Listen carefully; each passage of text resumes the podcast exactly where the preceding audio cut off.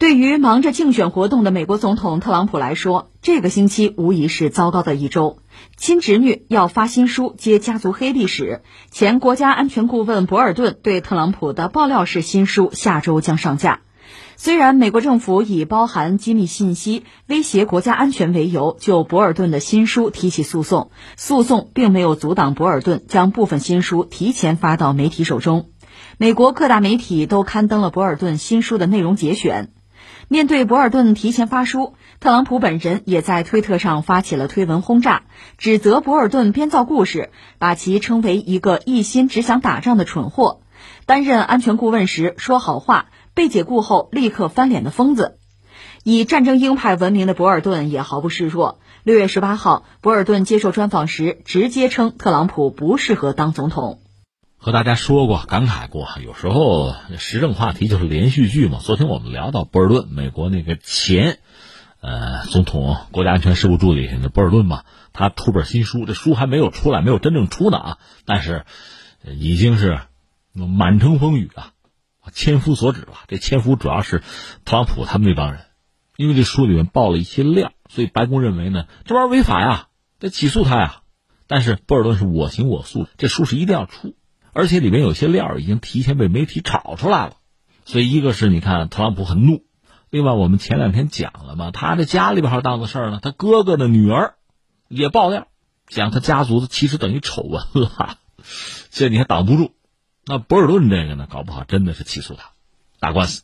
俄罗斯那边也解释，因为博尔顿说了，说你看普京啊耍特朗普，就像拉小提琴一样。俄罗斯那边说不不，我们没有没有，就我们普京不至于能操控特朗普，不像拉小提琴啊。但这已经足够尴尬了。关键在于博尔顿确实爆了很多料。也有朋友问我，这博尔顿到底何许人也啊？何方神圣啊？博尔顿一九四八年生人，在马里兰州叫巴尔的摩吧。他们家算是个普通家庭，但他爸爸这个政治倾向很清晰，就是啊保守派，是共和党。那博尔顿读中学的时候就参加就是美国的政治活动嘛，就做那什么志愿者，呃，参加一些美国政客那个总统竞选什么的吧，就比较熟悉这个套路。后来博尔顿是考到耶鲁大学的法学院，而且拿全额奖学金，所以学习成绩应该没有问题吧？他和谁？和小布什等于是校友。他在耶鲁大学，据说你看一个形成日后的政治倾向也是比较保守的，极端保守，或者说再就是什么呢？就说他蔑视精英，蔑视上层。所以这时候基本上一辈子定了性了，就是一个右翼的保守分子。他在耶鲁上大学的时候，正赶上越南战争，就美国参与越南战争啊。当时你知道，美国年轻人基本上都是反战的，他不是支持打仗。那你说行啊，上前线拿枪打去啊？没有，他没有上前线参战，他到了国民警卫队吧。总之是没有去前线打仗。其实越南战争，你现在想起来，咱从美国人这个视角看，那仗打的也很蠢啊。你看看，你投入产出，你不合适是亏的嘛？连美国那个防长最早我们就说越南战争啊，始作俑者那个麦克纳马拉，他后半辈子都在反思，就觉得仗打的不值，打亏了，把美国坑了。哎，人家都这么想。这位就波尔顿不是支持打仗，但是后来他在他这个自传里边，他写说什么呢？波尔顿说，他之所以没有去前线，因为他自己意识到说战争已经输了。毕业之后，他是做了一阵律师吧。一九八五年进入里根政府，在司法部，在那找了一个位置，这等于说是从政了。你想，这个人这个性格，这个人这三观啊，说他办公室里唯有一件装饰品是什么呢？是一把没有子弹的手枪啊！就这个，你要说特朗普讲美国第一，那人家博尔顿早就喊出“美国至上”的口号了。国际协定不信任，联合国不屑啊。对所有美国的我们加引号美国的敌人，一概是一种极端的仇视、敌视。当然，在这个老布什、小布什的政府里，他都认了角色吧。我们之前也讲过，就是小布什打的这个伊拉克战争啊，就和我们刚才讲的越南战争差不多。就是从美国人的角度讲，打的不值，这仗打的不对、不漂亮。如果说得失的话，那恐怕是得是小于失的。波尔顿不这么看。他扯什么呢？伊拉克人民要感谢美国大兵啊，对吧？我们帮他铲除了萨达姆这个暴君，他还是这个论调的。我们讲他也在联合国不是做过这个美国驻联合国的这代表吗？经常出言不逊，说一些很不合适的话。因为美国毕竟是一个大国，你代表美国，这话说的总要漂亮一点吧？你就算手拿大棒，你也面带微笑不？不，说话说的非常狠。他甚至说什么呢？联合国会费就不要缴了，为什么不缴？贪污啊，对吧？我缴了，你们贪污怎么办啊？所以美国和联合国的关系，虽然联合国总部就在美国，关系很糟。从这点上讲，他和特朗普其实有类似之处吧。所以特朗普上台之后呢，当时还主要是因为伊朗问题，特朗普需要找一个人对伊朗比较强硬的，就是和自己吧口味比较相投的，风格近似的。结果找到波尔顿，双方引为知己啊，对伊朗要强硬嘛，觉得志同道合吧，所以启用波尔顿。波尔顿一开始表现很乖的，对媒体讲什么呢？说。一切以总统的声音为准，哎，很乖啊，这听着很受用的话啊，哪知道真正用起来，这人不是那么回事那就是各种强硬哈。我画三个圈，一个是对所谓美国的敌人强硬，你比如说伊朗打下一架美国无人机，他马上和其他鹰派立即草拟一个东西，对伊朗开战打他，而且这就启动了，到最后一刻，特朗普是按了暂停键，是特朗普把这事给停下来，这是真的。所以特朗普说依着他。跟整个世界就开战了啊！另外呢，这次因为他写的这个白宫回忆录，特朗普很敏感嘛，双方已经对骂了，所以让我们得窥其中很多有意思的或者说很重要的细节。你比如说，呃，美国和朝鲜元首会见有两次，第二次是在河内嘛，怎么就没谈成啊？怎么就最后无疾而终啊？那这次通过双方对骂，我们大概得窥真相。本来在朝鲜问题上，特朗普其实相对是比较温和的。比如第一次，所谓金特会哈，为了防止波尔顿捣乱，把他派到蒙古去访问去了，所以第一次谈的还不错。那第二次呢？那你作为国家安全事务助理，怎么也得带着吧？就是这个波尔顿在会上提出什么呢？提出一个所谓利比亚模式，就说朝鲜啊，你契合，你走利比亚模式。那金正恩一听就不干了，当场就翻了。这道理非常简单，什么叫利比亚模式？就是那卡扎菲嘛。卡扎菲曾经想要核弹，就利比亚搞核弹，后来他主动放弃了，希望换取西方的这个谅解哈，和西方搞好关系。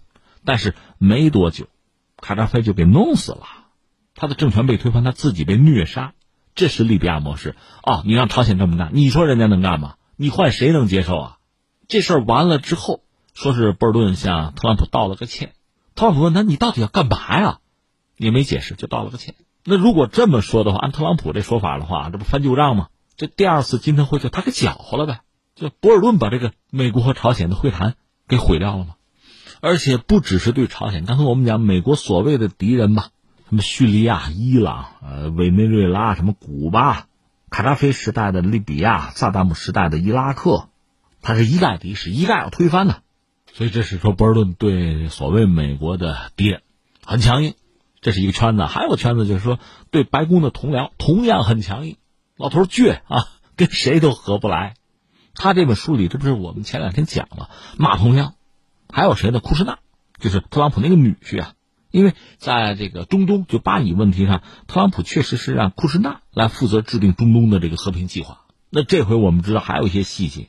按照波尔顿的爆料，连以色列那个内塔尼亚胡都晕了，说：“哎，说特朗普总统让女婿啊，让 这个年轻人制定这个中东和平的计划，这行吗？这个你知道这个事儿，基辛格都没有办成，让库什纳搞他，他得搞房地产的。啊，库什纳确实啊，他老爹也是搞房地产的，就让他们搞这个行吗？这个？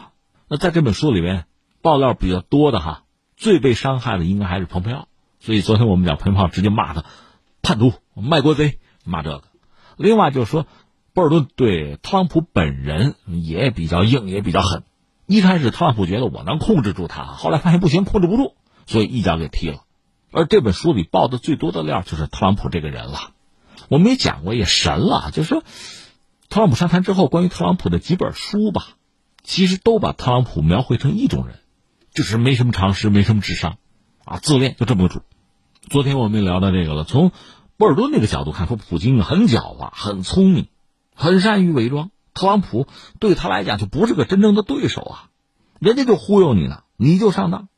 而且按照波尔顿的爆料呢，特朗普确实是想美国怎么样解除对俄罗斯的制裁，但是解除不了，甚至说让这个蓬佩奥啊，是不是给俄罗斯那外长就是拉夫罗夫解释一下，说我也没办法，是吧？按照博尔顿的描述，那特朗普再次成为这样一个人，就是很怀疑别人的动机，很在意别人的忠诚，认为处处都有针对他的阴谋，寻求各种这个展示自我、啊、表演自己、表现自己的机会，对如何掌管白宫啊，掌管联邦政府一窍不通。那说到这儿，我确实也产生了一些一些感慨。第一个是什么呢？所谓国无外患啊，恒王在冷战的时候，美苏互为敌手吧，这个博弈啊，争斗是非常的激烈。但这个啊，就很强大的一个敌手给你压力，也促使你真的是励精图治，时刻不能放松。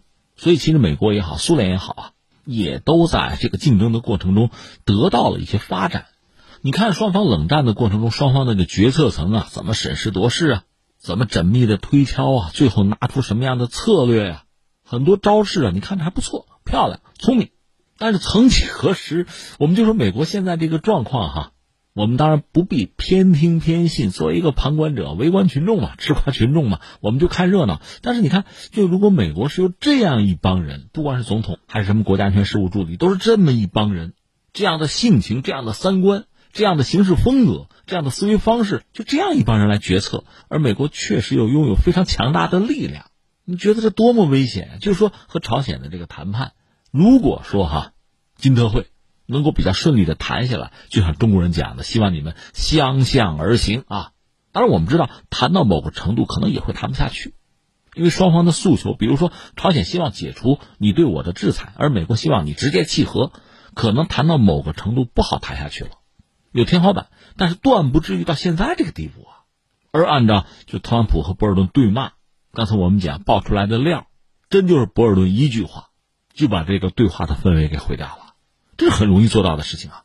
所以这帮人，他们在很大程度上是影响着美国的命运，也影响着世界的未来啊。这确实很可怕。如果之前冷战的时候，美苏彼此对对方是一种制衡，形成一种军事哈，现在这个军事。那平均的均、均衡的均啊，这种均是不存在了，这挺糟的一个局面。第二，然后我们再说这本书出来了，出来了，呃，博尔顿未来是什么样的命运，先不论啊，就这本书是不是对，比如对美国大选会产生什么影响？我倒觉得影响又不会太大。为什么呢？就是美国现在这个格局成了什么样子？